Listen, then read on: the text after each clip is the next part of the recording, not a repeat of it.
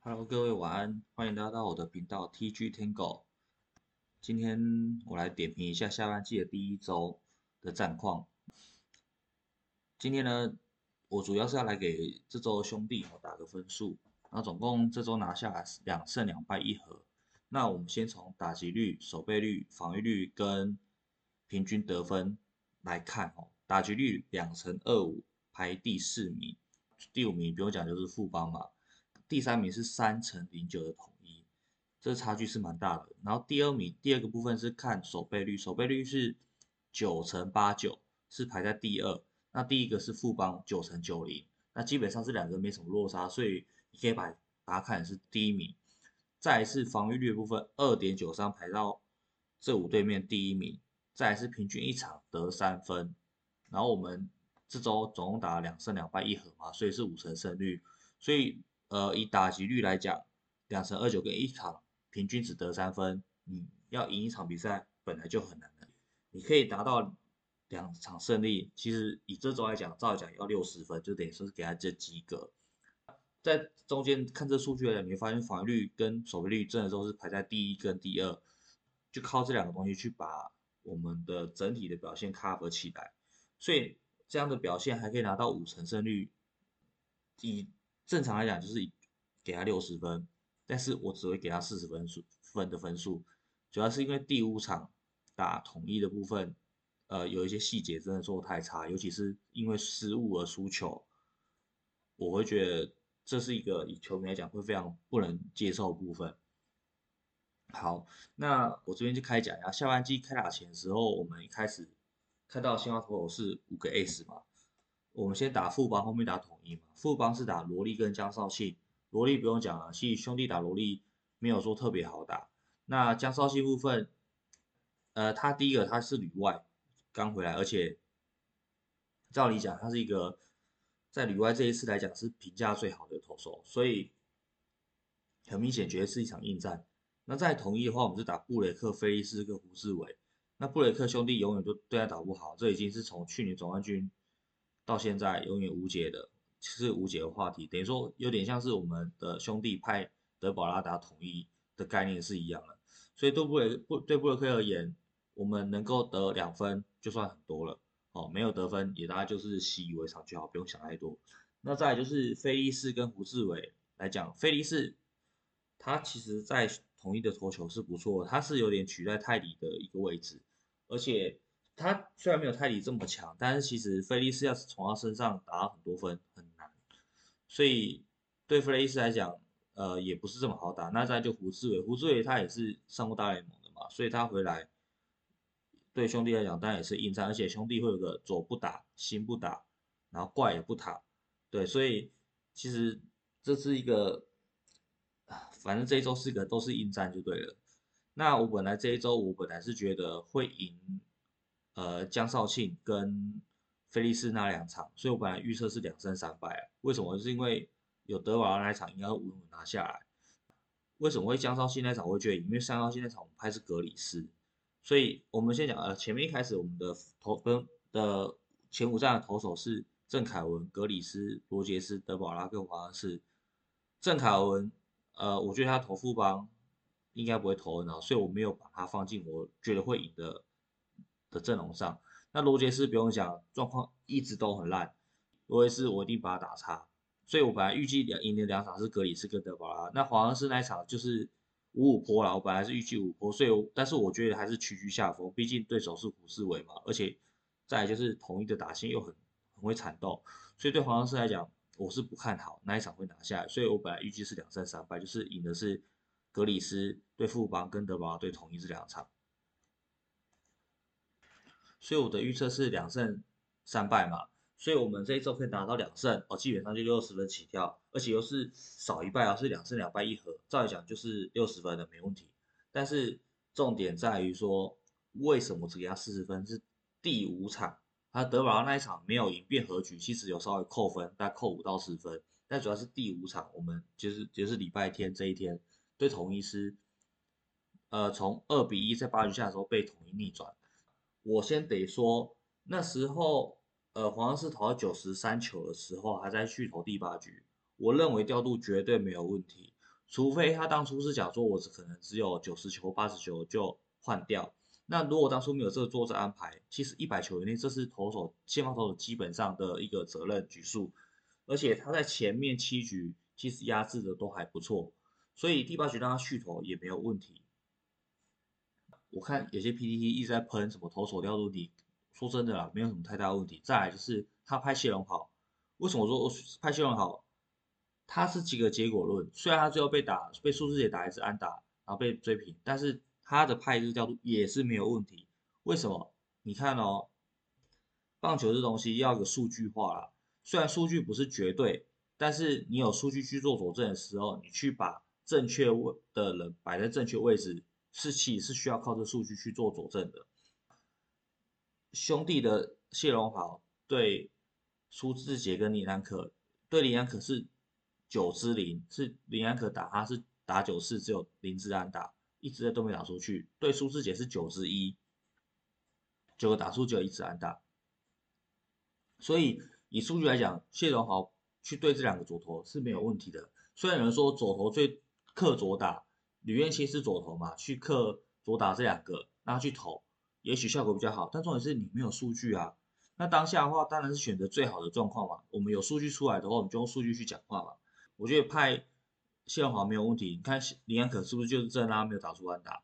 然后苏志杰只能说苏志杰那球打太好，林安那个谢荣华他其实没有失头，被打太好像就没话讲。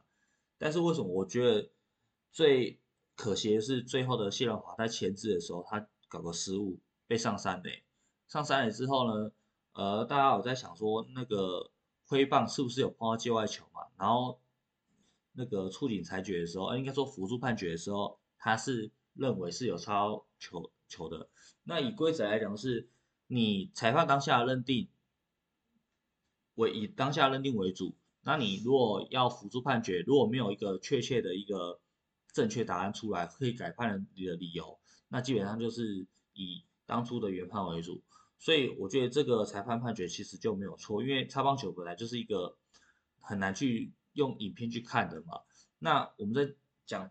这个 play 我们再讲一下哈，我想要我想我的认我的观点是，如果他是擦棒球的话，那我们就没什么好讲，对不对？那如果他不是擦棒球的话，那为什么投手他没接到呢？那我我就认为说，你那就是投手你的的问题啦，因为你认为你不是擦棒球，但是你没有把它接好，那你就不能去怪裁判，没有擦棒球像你没有接好，那不就是你的问题吗？那你没有，通常以捕手来讲，他没接好的状况比较可能是因为插到球才没接好啊。所以这个结果论来讲，第一个捕手没有接好，那我们会认我会认为他超球几率比较高，所以我觉得主审这个判决，我觉得我认为他是没有错的。好，那最后一副判决他没有办法去做一个很明确的改判，那这判决我们就没什么好讲。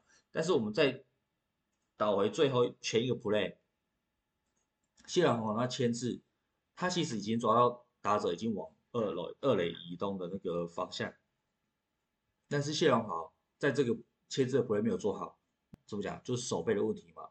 所以他这个 play 造成最后的失分，所以我觉得调度绝对没有问题。那些 PDD 喷那些调度的，我觉得都是一个一个一个气氛式的发言。所以我觉得大家理性的去看，要去理性去看，说这个 play 到底是正确的时候，或者调度是不是正确的。那你去看的时候，你只要比较能够心服口服嘛。那因为明明就是一个失误造成的失分，造成输球，但是你一直去喷一些调度的问题，我觉得这一批的酸民根本不需要啊，你根本不需要这样做呢，你根本就是一个不理性的兄弟迷啊。你我知道以兄弟们来讲，很想要赢球，我也是很想赢球，但是我们要在回归最原点的时候，真的输球就是那个失误，那个命运就可以抓到球。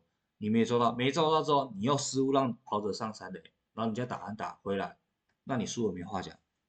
那当然了，这一周的打击真的非常差。我讲这周打击率只有两成二五，而且只有赢富邦，哦，富邦是五连败，兄弟拿二两胜。所以其实我们将呃这样想一想，哎，其实兄弟好像也不差。再来是我们再就是看，因为这才第一周嘛，我们还有第二周、第三周，而且重点是我们上半季已经拿下冠军了。那我们现在要确保是全年度的胜率第一嘛？那当然是下半季的每一场都还是很关键。那我这边想要提一下祝总我记得上一期有讲到，DH 这个位置，林志胜跟周世奇都打不好。林志胜击球的确在这周有比较好一点，但周世奇还是一样，讲一点就烂。好，我们没办法，就是烂烂就是烂。好，击球内容不好就是不好。那我提到说用真送恩这个点，所以其实朱总我会发现他在其实用人的时候，没有像大家讲的说啊，都只用那个用那一个。的确，我们在 DH 这这个位置啊，其实有三个人选哦。其实应该我觉得有四个人选啊，一个是周思齐，再是右打林志胜跟李明杰，还有呃曾颂恩，这四个是我本来排的这四个。但是我会建议就是一直用曾颂恩，有看我上一集就知道，我都一直建议用曾颂恩来打看看。那的确在这一周的最后一场，他排排他为 DH，那他打的也不错哦，大家也没有讲，今天打了两二连安打跟全垒打吧，所以。打席内容真的比呃那两个老将好，那林明杰下二军了，所以我们就没什么好谈的。周思齐为什么没办法换掉？是因为现在在二军期没有一个左打可以取代周思齐，因为在代打里面呢，其实还有个左打跟右打，其实这是在之后的比赛，其实在后半段的时候可以好好运用。那以左打来讲，其实兄弟在去年有个有个叫苏伟达，那苏伟达今年在二军打不好，打狙才不到三成。那二军我觉得打狙不到三成，你的打击内容也没有很好的情况下，那其实就不用把它拉上来，就让有经验的周世奇继续打吧。毕竟还是要个左打，除非你有个右打会很会打左投的，那就把右打拉上来。但是目前看起来是没有，所以周世奇我觉得放继续放代打是可以的，因为他是目前唯一在左打有个有这个优势的。那 DH 我会建议就是林志胜跟曾颂这两个轮就好，不要管一开始是右投还是左投，先发不要管。那如果说你要特别去右投的话，呃左投的话，那呃右投的话，就是我觉得派曾颂了，因为曾颂其实在今天的比赛打击内容是不错的，而且他又有速度，这是我觉得他排 DH 很大好处，他有速度又有打击，这真的是可以把他排上 DH，而且我觉得一周给他排个三场。甚至以上，我觉得都不为过。我再讲一下，P D 一些酸民在酸投手调度的，请闭嘴。好，因为投手调度这一次我真的觉得没有问题。谢龙豪应该说对林安可跟苏志杰，一个是九十零，一个是九十一，总共十八打数只打出一支安打，这个调度绝对没有错。以数据来讲，绝对没有错。你派个吕彦琴，你多做手出来被打安打。那是不是也是被喷爆，但吕先又是一个，虽然他是旅外的，但是他没有数据可言嘛。那你在当下那状况情况下，当然选择我们以数据为佐证为主嘛。这个调度绝对没有问题的，错是错在谢永豪自己的传球失误，造成人家从一垒上三垒，那个挥棒落空。如果他是挥棒落空的话，那捕手没接到，那就是捕手问题啊。所以真没有好什么怪裁判的嘛，因为。你自己人家会假设是真的挥棒落空，你没接好，那就真的是捕手问题啊。所以我们没有什么好怪裁判的。所以就是把自己再练得更强、更好，少一些这些比较细节的失误。我们当然希望我们的兄弟能够赢球是最好的。最后想要来提一下，就是呃，身为兄弟你啊，你会发现个点，就是你会觉得每一场都好难赢哦。每一场就看到先发投一出来。你觉得哇赢的几率好低，但是很奇怪，就是有一些场次兄弟就可以赢起来，哦，也可以有时候赢得很漂亮，哦，有时有时候赢得很轻松。其实这是一个我觉得身为兄弟米就是很常遇到的问题。那有时候你会对一些投手，你就觉得干明就很好打，但为什么就打不出来？我不知道大家身为兄弟米有没有这种感觉，我不知道其他的球迷是不是一样跟我们一样，哦，但是我真的觉得当像这周一排出来 S 出来。老实说啦，你要觉得他是五连败也是有机会啊，因为兄弟很多投手都不会打，左投不打，新人不打，怪头也不打，除非是那种本土的，然后看起来就很菜的哦，那种你就觉得哎有机会赢，所以这是一个很一个很奇妙的东西，所以我觉得棒球都是大家去理性看待，然后大家可以去多注注意一下一些。数据，好用数据来打球，其实这是一个看球的乐趣啊。好，我们自己可以看数据，然后自己去看一下，说，哎，我这样拍这样对不对？哦，或者是这样是错的。其实棒球这是个结果论，或者是讲一句话，就是赢球治百病嘛。那我们都希望我们自己支持的球队赢球，而知道兄弟拿下总冠军。所以大家还是继续为兄弟加油。那如果有一些很不好的地方，我们该喷就是喷，哦，该赞美就是赞美。这不就是我们看棒球一个乐趣吗？所以请大家一样多支持中华之棒，多支持兄弟。希望兄弟在今年一样可以拿下总冠军。然后下一周我们再看看看，呃，兄弟打怎么样，然后我再来做一些点评。谢谢大家今天的聆听，See you。